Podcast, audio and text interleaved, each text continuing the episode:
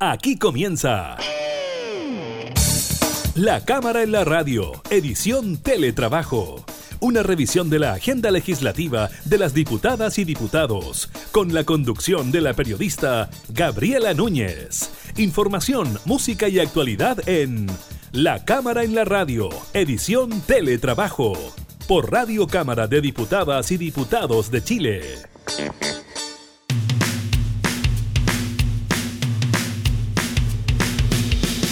Hola, ¿qué tal? ¿Cómo están? Bienvenidos a un nuevo programa de la Cámara en la Radio, edición de Teletrabajo. Los acompañamos en esta situación especial por la que atraviesa nuestro país a raíces del COVID-19. La invitación es a que se quede en sus casas, si es que lo puede hacer. Nosotros los acompañamos acá con información, con actualidad, con entrevistas también a nuestros parlamentarios. Hoy estaremos conversando con el diputado del Partido Socialista, Marcelo Chile, sobre las cifras de desempleo entregadas por el INE. También estaremos revisando el nuevo récord en el número de decesos a raíz del coronavirus y también estaremos revisando a nivel internacional lo que ocurre en Estados Unidos con las protestas por la muerte de un afroamericano en manos de un policía. Así que iniciamos de inmediato la cámara y la radio en teletrabajo. Creo que era viernes cuando te conocí.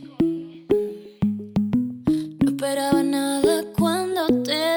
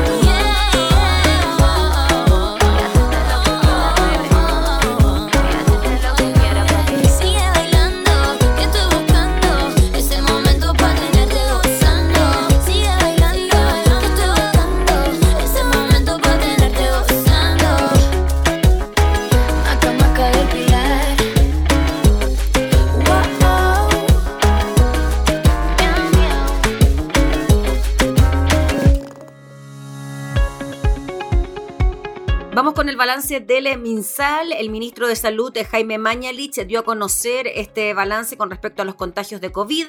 Al respecto informó que en las últimas 24 horas se registraron 3.695 nuevos casos, siendo 340 de ellos casos asintomáticos y 3.355 personas con síntomas. Así, el total de casos en el país desde el inicio de la pandemia ascienden a 90.638. La cifra de recuperados, por otra parte, indicó el ministro, es de 38.598 personas. El titular de la cartera también eh, lamentó dar a conocer la cifra más alta de fallecidos hasta ahora, registrando 54 personas que murieron a causa de la infección por este virus. Estas personas, indicó, se concentran en grupos de edad avanzada y enfermedades crónicas, en los cuales la infección por COVID ha sido la última enfermedad que en definitiva hizo que fallecieran anticipadamente. Con esto, el total de fallecidos por COVID en el país asciende a 944. En cuanto a los hospitalizados, indicó el ministro, actualmente hay 1.350 personas en unidades de cuidados intensivos y de las cuales 1.143 se encuentran con ventilación mecánica. Todavía hay 345 máquinas disponibles. En cuanto a las residencias sanitarias, actualmente hay 4.157 habitaciones disponibles de un total de 85 residencias sanitarias en el país. Al respecto, el ministro expresó que la región metropolitana Valparaíso y O'Higgins están reforzando las residencias sanitarias, según explicó la subsecretaria de Salud Paula Daza, que no pudo participar de la entrega del balance porque se encontraba en Valparaíso para coordinar las residencias en la región. Además de esto, agregó y en mérito de la alerta sanitaria que han decretado que todas estas personas que no cumplan con la cuarentena sean trasladados incluso con fuerza pública a una residencia sanitaria.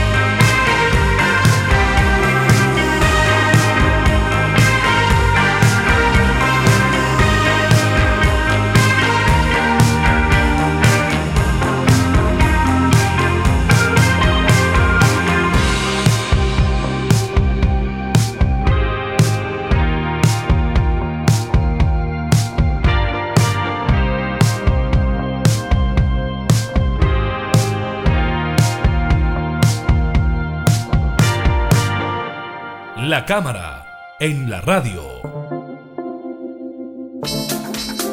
La situación eh, del COVID-19 en nuestro país ha tenido múltiples efectos. Uno de ellos es el desempleo que sube a su nivel más alto en una década. En el trimestre de febrero-abril no alcanza los dos dígitos, pero ojo que eh, no contempla en su medición el mes de mayo, que ha sido el más complejo por los efectos de la pandemia. Ya lo veo usted en imágenes, nos acompaña el diputado Marcelo Chilin, integrante de la Comisión de Hacienda, diputado también por la región de Valparaíso. Gracias, diputado, por atendernos en esta videollamada, por recibirnos también en su casa, abrirnos las puertas allí. Gracias a usted, Gabriela. Diputado, ¿era esperable esta cifra de desempleo, la más alta de los últimos 10 años, considerando que el mes de abril también fue un mes en el que se iniciaron ya las cuarentenas eh, por la pandemia y se comenzaron a notar los primeros efectos económicos? Sin duda, yo creo que la foto del INE está un poquito desactualizada porque, bueno, no toma el mes eh, donde la cuarentena en la región metropolitana ha sido más drástica y sin duda que eso incide de manera importante en el aumento del desempleo. Usted se recordará que el empleo se mide tanto por lo formal como lo informal. Y las cuarentenas afectan gravemente al empleo informal, que es el autoempleo, vender cosas, el comercio callejero, en fin. Así que probablemente estamos en una situación mucho más aguda de desempleo que la que refleja la encuesta del INE. Y no digo esto para descalificarla, sino que para tener una dimensión lo más aproximada posible a la realidad que estamos viviendo. Ahora, esto tiene que llevarnos a todos, principalmente al gobierno, que, que tiene la iniciativa en esta materia de recurrir a los, eh, al gasto público, a, los recursos fiscales para poder eh, paliar los efectos socioeconómicos de la pandemia que no los produce la enfermedad en sí misma, sino que lo produce la única vacuna que hoy día conocemos contra la propagación de este virus, que es aislarse físicamente unos con otros, no tomar contacto físico. No significa eso que no podamos conversar como lo hacemos usted y yo ahora por la distancia, ni que nos podamos relacionar emocionalmente entre los familiares, las personas cercanas, en fin, sino que es el contacto físico el que hay que cortar. Y eso es muy complejo porque requiere que la gente tenga las condiciones para quedarse en la casa, eh, no reuniendo muchas veces los recursos necesarios para la subsistencia. De ahí la necesidad de la intervención gubernamental en reponer esos recursos que la gente no puede obtener hoy día por sí misma a través de su trabajo, sea este formal o informal. Diputado Marcelo Chilín, tomando en consideración las palabras del ministro cuando dice que todas las teorías, este castillo de naipes se desmoronó, que él no estaba consciente del nivel de hacinamiento que podía existir en algunos sectores del país, quizás las proyecciones, las predicciones, los análisis que hicieron en el gobierno se basaban quizás en modelos de países más bien eh, desarrollados, en los que una cuarentena quizás no es tan imposible de cumplir porque la gente tiene un trabajo formal o bien el Estado llega con los recursos directamente a esos hogares. ¿Usted cree que por ahí va el problema? Porque si uno mira, no sé, sectores del lugares del sector oriente de Santiago, claro, ahí vemos que la cuarentena de alguna manera funciona, pero en otros lados la gente está en la calle igual.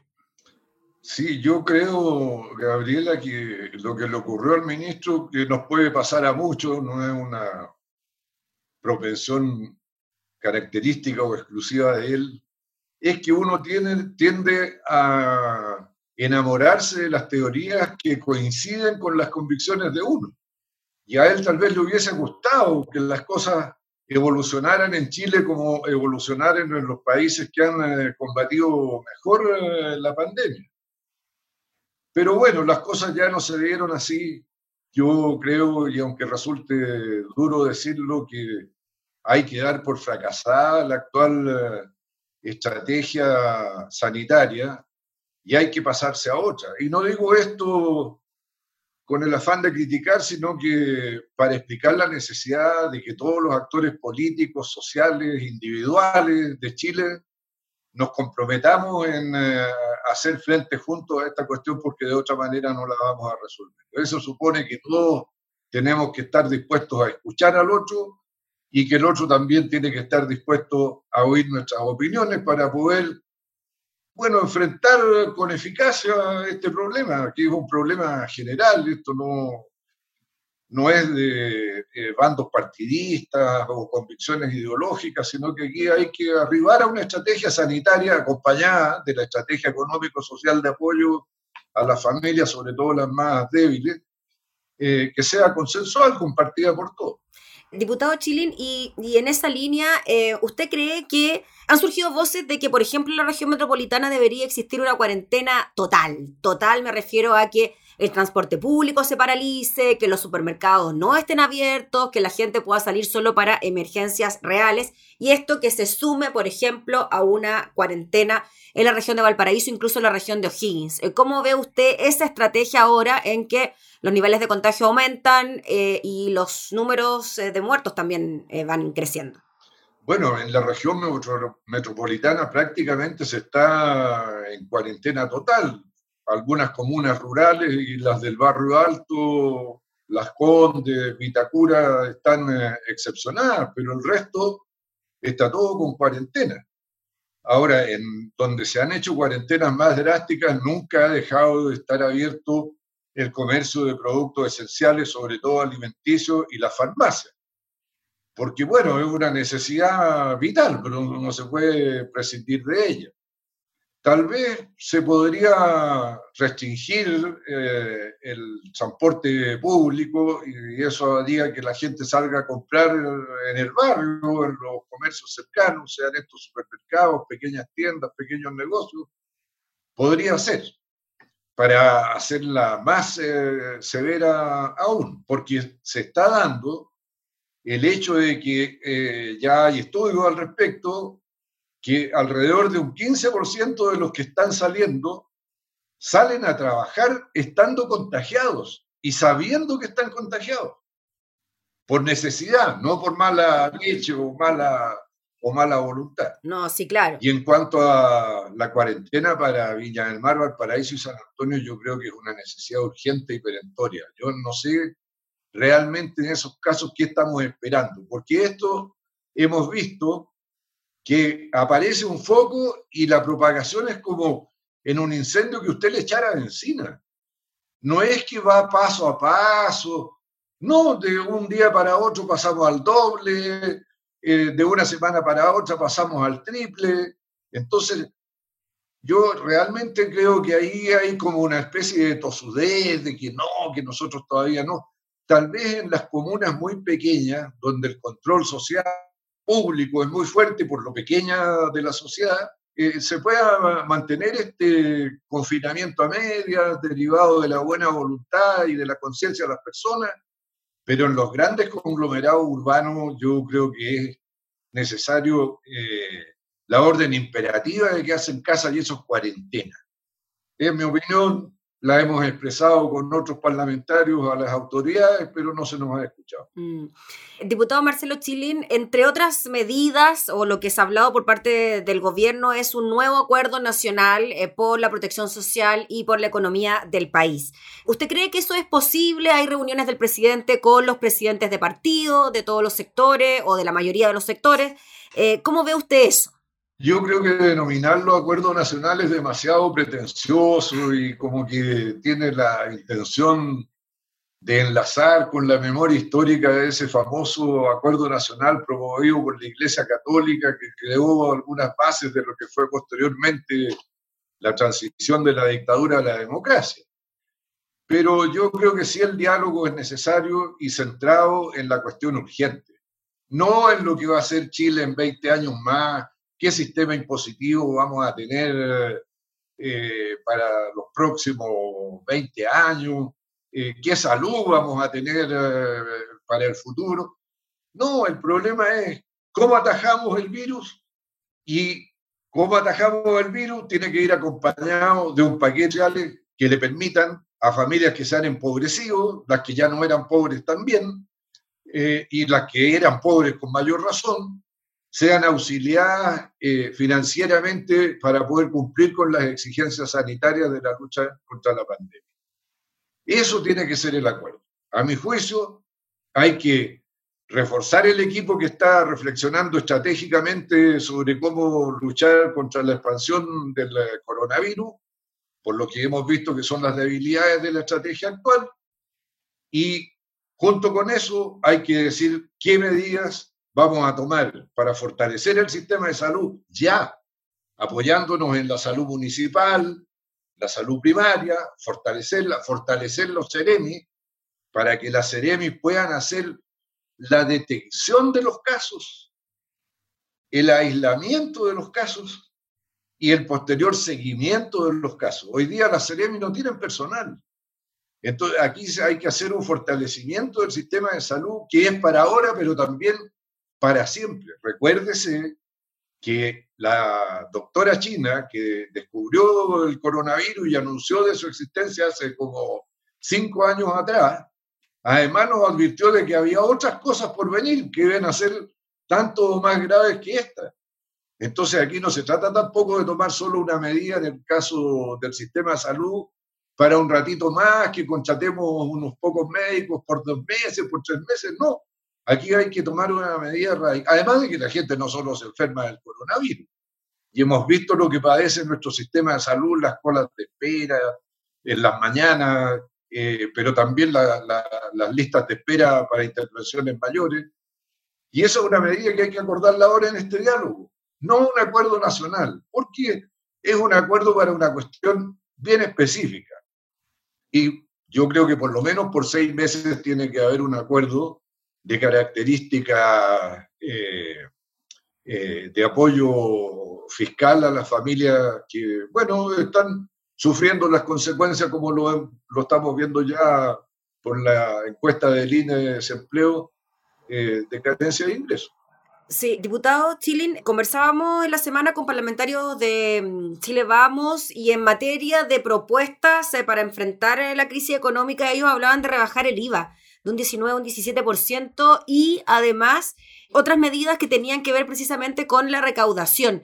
¿Usted cree que por ahí podría ir y, ah, y, aumentar también, extender el ingreso familiar de emergencia al menos por tres meses más y que no sea decreciente. ¿Usted cree que algo de eso puede haber en las conversaciones?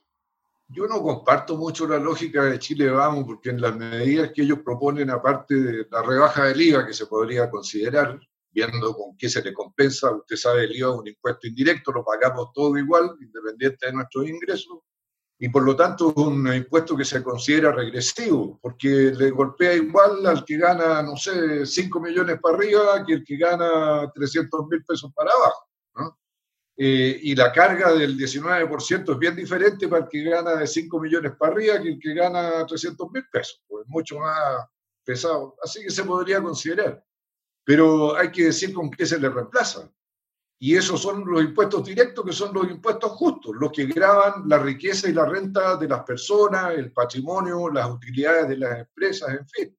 Y ellos no dicen nada a ese respecto. En cambio, dicen, congelemos los sueldos de la administración pública que vayan de 750 mil pesos para arriba.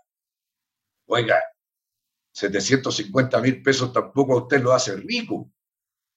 Entonces yo, bueno, para eso es la mesa de diálogo, para que nos sentemos a conversar y, veamos. Yo creo que es mucho más práctico terminar con eh, las franquicias tributarias que favorecieron a ciertos sectores económicos, a ciertos eh, emprendimientos industriales en distintos ámbitos, turismo, agroindustria, minería, aviación, eh, marina mercante, en fin, que ya no se justifican, porque en su momento tenían razón de ser porque era ayudar a que la gente se entusiasmara por invertir ahí y ayudar a consolidar esa inversión.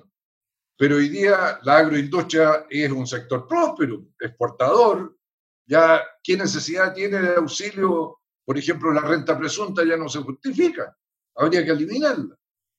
¿O qué sentido tienen los subsidios a la minería? Porque ya es una industria archiconsolidada, o a la aviación, que independiente de la coyuntura que esté pasando, agravada por el mal manejo de la empresa, porque usted entenderá que los 11 mil millones de deuda que tiene LATAM eh, no se acumularon en los últimos dos meses en que han estado más en tierra que en el aire. Se acumularon 11 mil millones de dólares, tal cantidad que solo se explica por la mala gestión durante mucho tiempo. Y usted no va a andar premiando las malas gestiones, creo yo. Y por lo mismo, entonces, ¿cómo debería actuar el Estado de Chile frente a la situación de la TAM, diputado? Pensando en que ya está postulando a esta especie de beneficio tributario en Estados Unidos con el famoso artículo 11. Sí, que es un método de quiebra que en Estados Unidos existe y protege a la empresa de que la desmantelen y le da la oportunidad de reorganizarse para salir adelante. Y no pagar los créditos ni las obligaciones eh, crediticias que tenían, ¿no? También va por ahí. Exacto. Mm. No, pero además le imponen obligaciones. Mantener al personal, los sueldos del personal, limitar o, eliminar la distribución de utilidades, de, la repartición de dividendos, etcétera, etcétera. Pero los sueldos de la TAM diputados los, los redujeron a la mitad desde el minuto uno prácticamente. Sí, pues así es. Ahora, yo creo que la TAM, Gabriela, es tan importante para el país, no solo en, en la generación de empleos directos e indirectos a través de las empresas que le prestan servicios, catering, etcétera, etcétera. Eh, sino que también porque tiene que ver con la conectividad de Chile, eh, tiene que ver con el, transporte de carga de nuestras exportaciones, entonces no se la puede dejar caer. Pero, como usted va a ir en auxilio de esa empresa, no con su plata, no con la plata del presidente de la República o del diputado de Chile, va a ir con la plata de todos los chilenos, con sus impuestos. Entonces usted no puede, hay menos creo yo con una empresa que tiene antecedentes de mala gestión, por eso los 11 mil millones de dólares de deuda, usted tiene que asegurar que la plata que van a poner los chilenos va a ser bien usada con una buena gestión y que se va a poder recuperar. En eh, Alemania, Lufthansa también entró en problema. La señora Merkel, el gobierno alemán, le puso 9 mil millones de dólares, pero se quedó con el 20% de acciones y como socio mayoritario. ¿Ah? ¿Usted cree que algo así podría ser una especie de socio mayoritario por parte del Estado, tener participación en la empresa? Así es, yo creo que es muy inquietante lo que dijo el ministro Briones de que se podría ir en auxilio de la TAM garantizándole créditos. Porque ellos van a pedir un crédito y lo van a gestionar igual de mal como venían gestionando la empresa antes. Entonces eso no es ninguna garantía, eso es, es la lógica propia del economista, que no juega con su propia plata, con su propio capital, con su propio patrimonio. Ningún empresario de los que arriesgan su plata aceptaría la lógica del ministro Briones de que no, viejito, endeudate nomás, yo te garantizo el crédito contra nada. No, por favor, es la plata de todos los chilenos.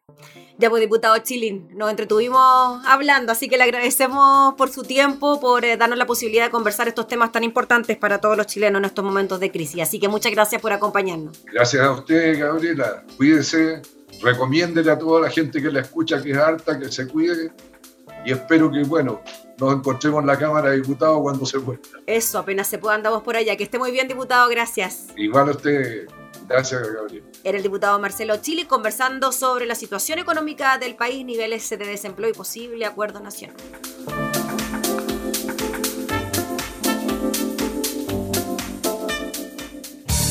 Estás escuchando La Cámara en la Radio, edición Teletrabajo con la conducción de la periodista Gabriela Núñez.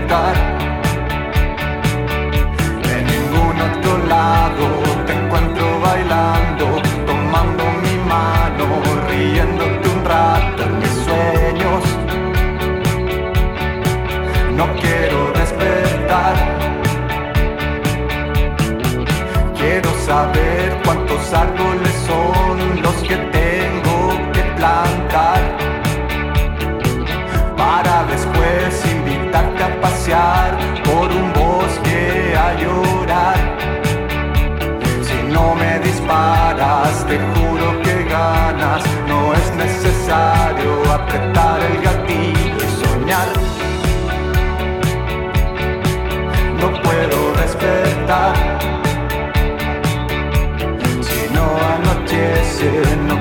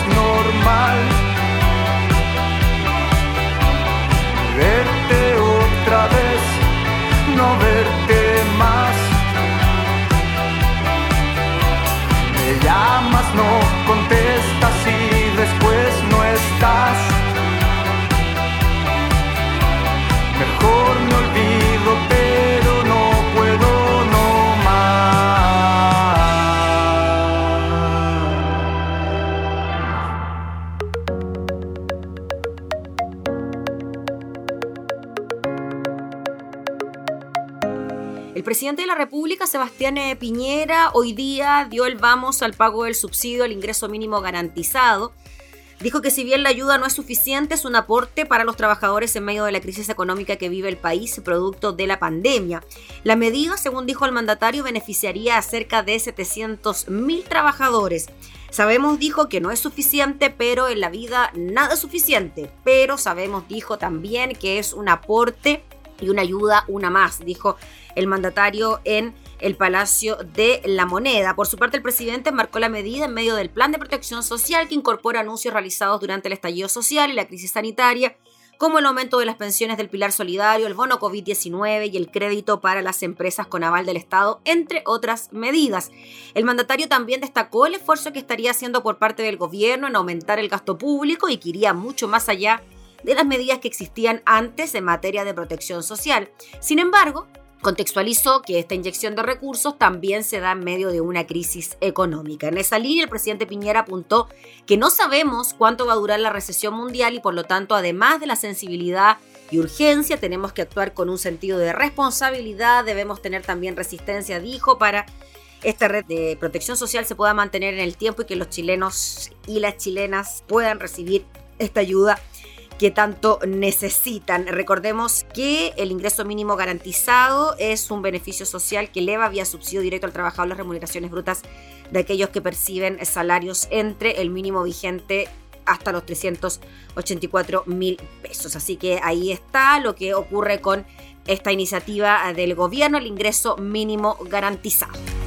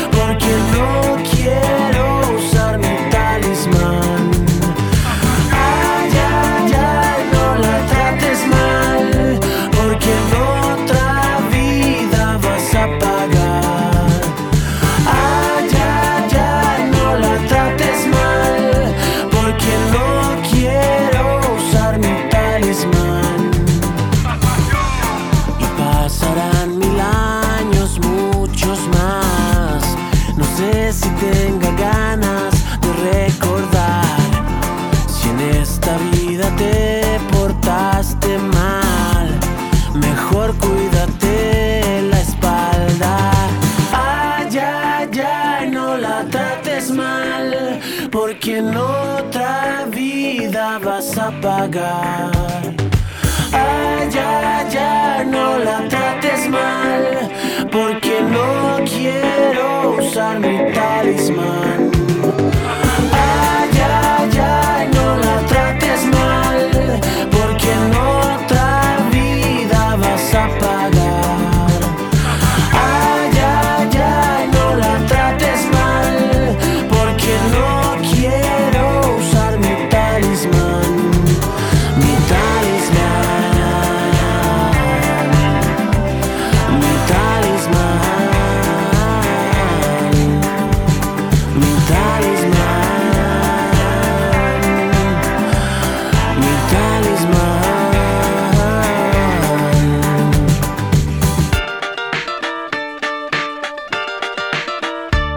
La cámara, en la radio. La situación en Estados Unidos está bastante complicada, específicamente en, eh, Minneapolis, donde continúan las manifestaciones luego de que un agente de la policía durante su arresto diera muerte a un hombre de raza negra y es así como 500 soldados de la Guardia Nacional fueron desplegados para restablecer la calma en la ciudad estadounidense de Minneapolis tras la tercera noche consecutiva de disturbios por la muerte de este hombre durante su arresto por la policía. Los miembros de la Guardia Nacional del Estado de Minnesota ofrecerán apoyo a las autoridades civiles con el fin de garantizar la seguridad de las personas y los bienes, expresó el texto.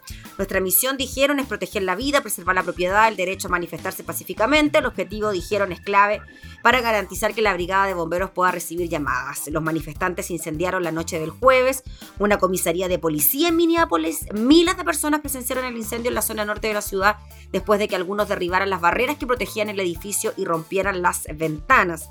Las manifestaciones habían sido hasta ahora mayoritariamente pacíficas, con las multitudes eh, contenidas por las fuerzas de seguridad, pero en las últimas horas hubo saqueos en una treintena de tiendas e incendios en los alrededores de la comisaría donde trabajan los policías involucrados en el caso. Las autoridades respondieron con la utilización de gas lacrimógeno. La muerte el lunes de George Floyd generó indignación luego de una serie de crímenes policiales contra la comunidad afroestadounidense. Y también en la ciudad vecina de St. Paul, la policía tuvo que hacer un recuento de daños. El afroestadounidense de 46 años, recordemos, murió el lunes por la noche justo después de ser detenido por la policía que sospechaba que había querido falsificar un billete de 20 dólares. Durante la detención, un oficial lo mantuvo en el suelo presionando su rodilla sobre su cuello durante varios minutos. Ya no puede respirar, se le escucha decir a Floyd en un video que se volvió viral, ya no puedo respirar. Tras quedar inmóvil, el hombre fue trasladado a un hospital donde finalmente declararon su muerte. El presidente Donald Trump se indignó cuando vio el video de este drama atroz y trágico, dijo la portavoz de la Casa Blanca, Kayleigh McKenny. Tomó su teléfono de inmediato para asegurarse que la investigación del FBI fuera rápida y que se haga justicia.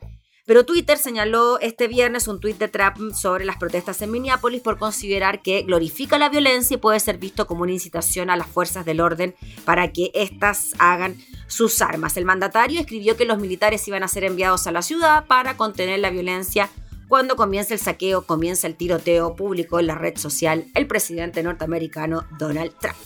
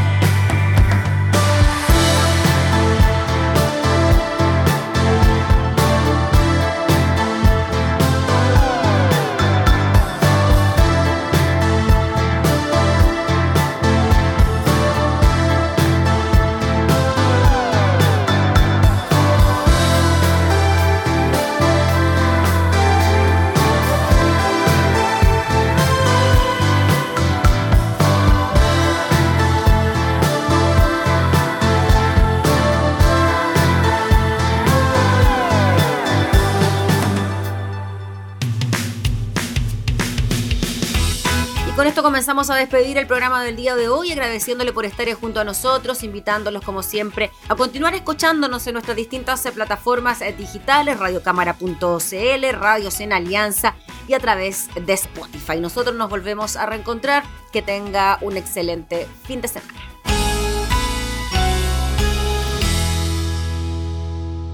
Hemos presentado La Cámara en la Radio, edición Teletrabajo. Una revisión de la agenda legislativa de las diputadas y diputados, con la conducción de la periodista Gabriela Núñez. Información, música y actualidad en La Cámara en la Radio, edición Teletrabajo, en Radio Cámara de Diputadas y Diputados de Chile. Hoy más que nunca, acercando las leyes.